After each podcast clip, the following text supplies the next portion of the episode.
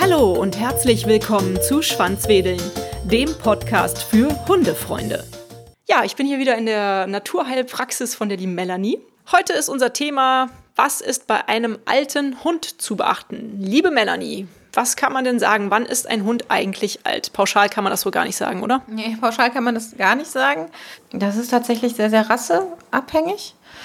Also, man hat ja eigentlich immer gesagt, das Hundealter mal sieben sei das eigentlich wahre Alter. Jetzt habe ich gerade heute nachgelesen, weil ja die letzten Tage, ich weiß nicht, ob du das auch gelesen hast, irgendwie überall rumging, äh, Forscher hätten jetzt eine neue Formel entwickelt und ähm, danach wäre aber ein einjähriger Hund schon 31. Als ich das gelesen habe, habe ich gesagt, nee, also so ein einjähriger Hund, der ist ja wirklich tatsächlich total pubertär. Ja. Ne? Da passt ja dann tatsächlich irgendwas zwischen 7 und 14 schon deutlich besser vom Verhalten. Ne? Deswegen so. fand ich das jetzt irgendwie so ein bisschen komisch. Aber wann ist ein Hund alt, ist halt tatsächlich super rasseabhängig. Ne? Du hatten eben über, über meine kleine Hündin gesprochen, die ist neun. Mhm. Die ist jetzt eher so ein Terrier-Mix, die ist mit neun noch topfit. Neun für eine, für eine Dogge wäre jetzt eher schon äh, tatsächlich alt. Mhm. Gut. Okay. Welche Faktoren beeinflussen das Lebensalter eines Hundes? Also kann man Hunde auch bis ins hohe Alter sozusagen fit halten, wenn man besondere Sachen beachtet? Klar, ich meine, das ist natürlich auch wiederum nicht anders als bei Menschen. Ne? Also. Ernährung, ich sag mal, so ein übergewichtiger Hund, der irgendwie Diabetes mellitus hat, der hat natürlich dann auch schneller Probleme im Bewegungsapparat.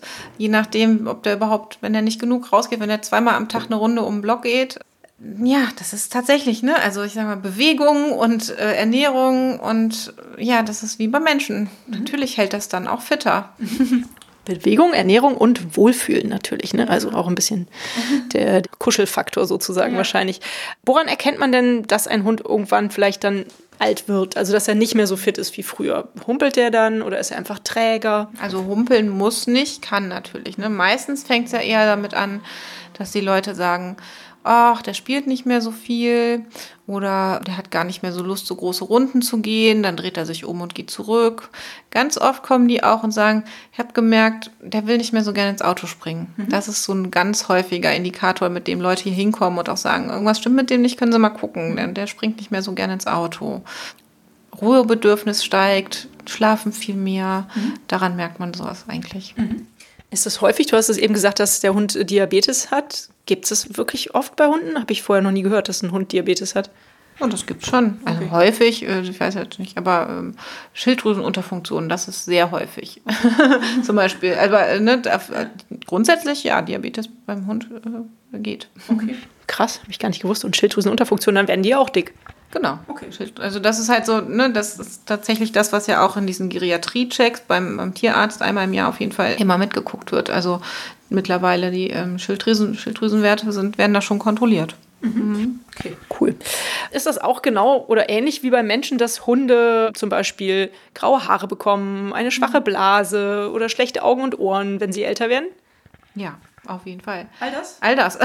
also, ne, ich meine, nicht umsonst gibt es ja das, ne, man entsagt ja graue Schnauze. Mhm. Also das, da fängt es ja meistens an, dass die irgendwie so ein bisschen räulich werden. Und wenn man selber schon mal so einen alten Hund gehabt hat und dann so die Fotos vergleicht ähm, von wie er jung aussah und wie er dann älter war, das ist halt schon echt immer ein Riesenunterschied. Oder dann eben auch, dass die Augen so ein bisschen so eine leichte Trübung bekommen. Daran sieht man das ja dann auch oft.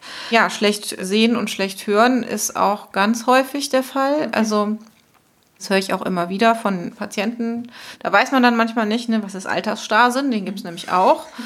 Haben die jetzt keine Lust mehr zu hören oder hören die wirklich nicht mehr? Das äh, fragt man sich dann schon auch manchmal. Was kann man denn tun, um den Hunden das Alter so angenehm wie möglich zu machen? Oder gibt es auch noch Möglichkeiten, praktisch äh, Augen und Ohren irgendwie äh, fit zu halten, wieder zu verbessern? Ähm, eine Hundebrille gibt es ja nicht, aber was kann man tun?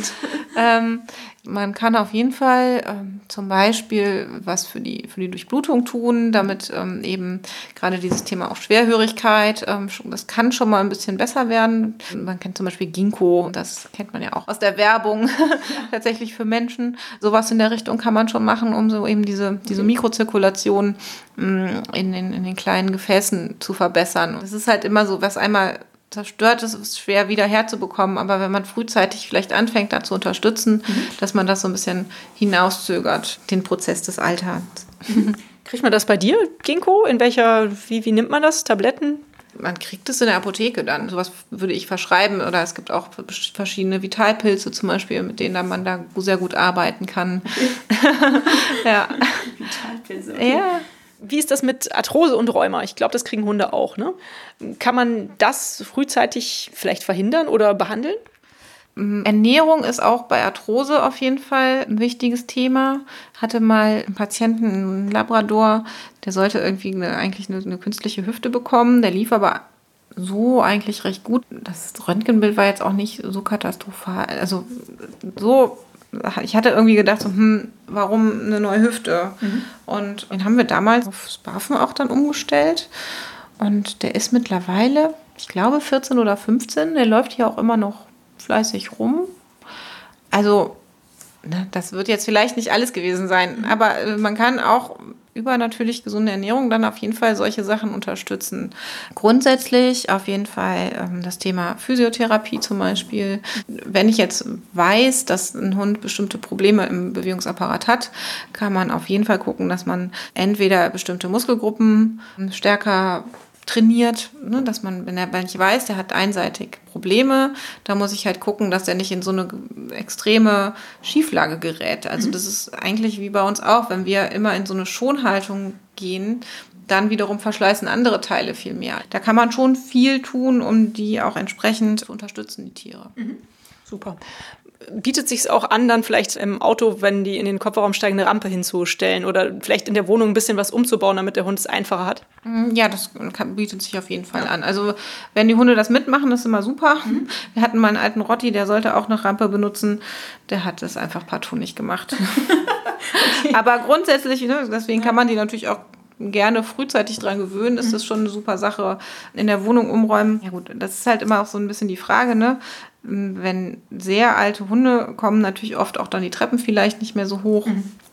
Da muss man halt gucken, je nach Hundegröße, manche kann man tragen, manche halt nicht. Dann muss man halt gucken, ne? wenn die immer mit mir im Schlafzimmer geschlafen haben und jetzt plötzlich kriege ich die in die Treppe nicht mehr hoch, dann entweder ich verlagere mein Schlafzimmer nach unten, das kann man natürlich machen im Sinne von umräumen, oder man muss den Hund dann halt daran gewöhnen, dass er dann alleine unten schlafen muss. Das, also ich weiß, wir hatten das auch ähm, schon bei Patienten, dann haben wir halt ähm, tatsächlich so Kindergitter aufgebaut. Ne? Mhm. Oder was wir bei uns, bei unserer alten Hündin damals gemacht haben, wir haben halt hier so, so einen Laminatboden unten und die konnte darauf halt nicht mehr gut gehen. Die rutschte dann. Dann haben wir ihr halt so Wege gelegt, mit Teppichen Schön. ausgelegt, solche ja. Sachen. Ne? Also man kann denen schon helfen. Ja.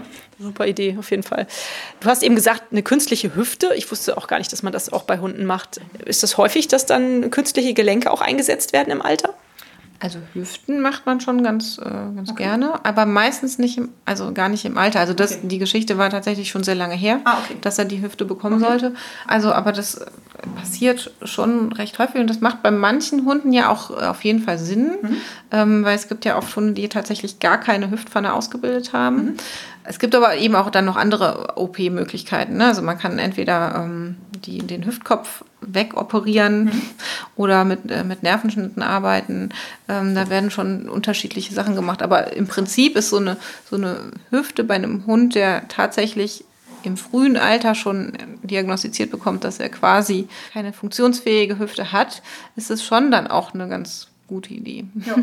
Auf jeden Fall, sehe ich auch so. Du hast eben schon erzählt, ähm, dass ihr bei dem Rottweiler die Ernährung umgestellt habt. Also der hatte, hatte Rottweiler war es, oder? Das war ein Labrador. Labrador. Egal, dass ihr bei dem Hund mit dem Hüftschaden, dass ihr äh, die Ernährung umgestellt habt und ihr habt den dann auf Barfen umgestellt. Mhm. Du barfst deine Hunde auch, ne? Ja, ich barfe meine Hunde. Mhm. Aber ich kenne das jetzt zum Beispiel auch von Fertigfutter, dass da häufig steht dann Seniorfutter und so. Mhm. Macht das Sinn? Was ist da bei dem Futter anders? Oh, auch ein großes Thema mit diesem ganzen, also das Futterangebot und der Futtermarkt ist ja auch sehr ja, schwierig. es könnte sein, dass beim Seniorfutter das Eiweiß reduziert ist. Mhm. Warum reduziert man das Eiweiß? Ähm, um die Nieren zum Beispiel zu schonen mhm. bei älteren Tieren. Da muss man dann aber wiederum wirklich sehr genau hingucken, weil, also was die alten Tiere schon brauchen, ist schon hochwertige Eiweiße, mhm. also ähm, Aminosäuren, um ihre Muskeln zu erhalten. Also ne, ältere Tiere haben ja dann schon auch häufig Muskelschwund und deswegen muss man da schon sehr genau hingucken, ob das ein gutes Seniorfutter ist. okay. Genau, und ähm, gegebenenfalls sind halt insgesamt auch die Kalorien ein bisschen reduziert. Mhm.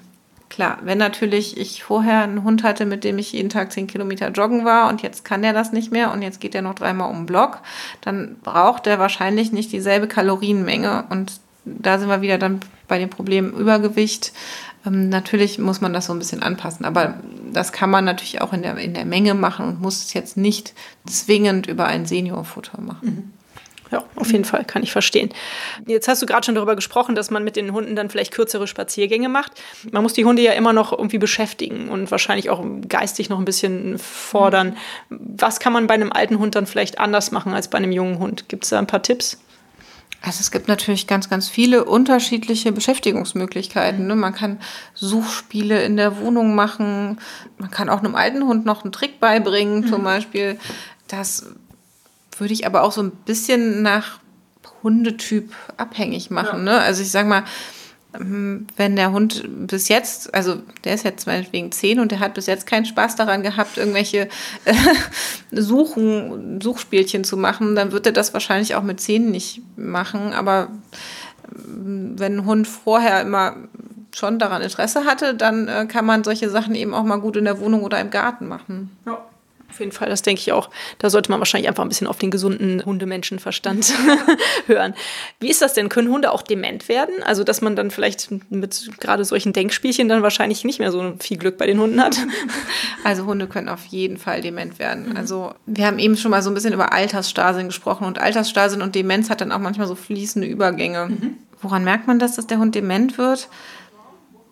Manchmal ist es tatsächlich so, dass die so ein bisschen abwesend wirken. Mhm wenn es so ganz äh, schwerwiegend für später wird, ist es manchmal auch so, dass sie einen nicht immer direkt erkennen. Mhm. Oder, ach, wir hatten auch so schon so, so Situationen mit einer, mit einer Hündin, wenn man dann draußen war, dann hat sie sich auf einmal überlegt, sie geht jetzt mit, mit jemand anders mit. Dann musste man echt immer hinterher und sagen, hallo, wir sind hier. also ja. so, so Situationen. Oder auch tatsächlich ist es dann ja schon mal so, dass eben auch so Sachen wie Inkontinenz dazukommen. Mhm. Ne? Und dann ist auch so ein bisschen die Frage, ne, kriegen sie es jetzt nicht mehr mit?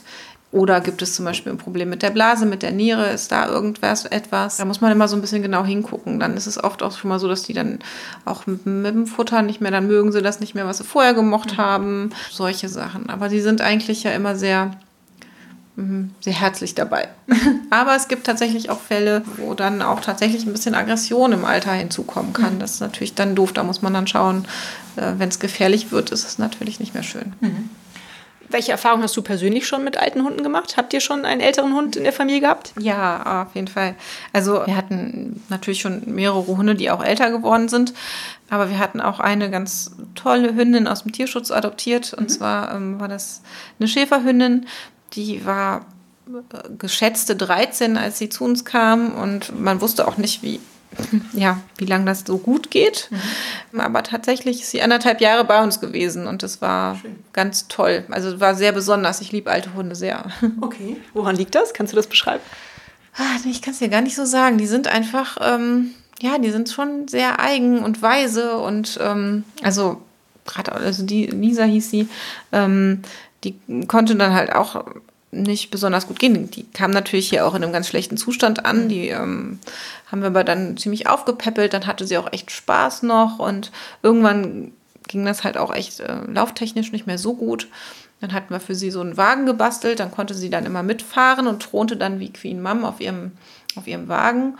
Und wenn sie dann mal Lust hatte, dann ist sie halt runtergesprungen. Wenn sie dann Häschen gesehen hat, dann ist sie dann äh, runter, dann, hat, dann ist sie dann so einen Hügel hoch und dann lag sie da. Und wenn du Pech hattest, musstest du sie wieder abholen, weil du dann irgendwie, dann hat das manchmal daneben auch vergessen, ne? dass du dann auch wieder runterkommen musste. So und dann, aber so herzlich dabei irgendwie. Ja. Also toll, die hatte einfach so viel Liebe versprüht. Ganz, ja. Schön.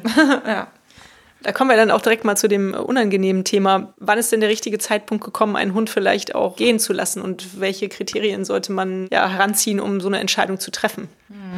Das ist immer eine sehr, sehr schwierige Entscheidung. Ne? Eigentlich wünschen sich immer alle Hundehalter, dass der einfach einschläft und nicht wieder aufwacht und in den seltensten Fällen passiert das.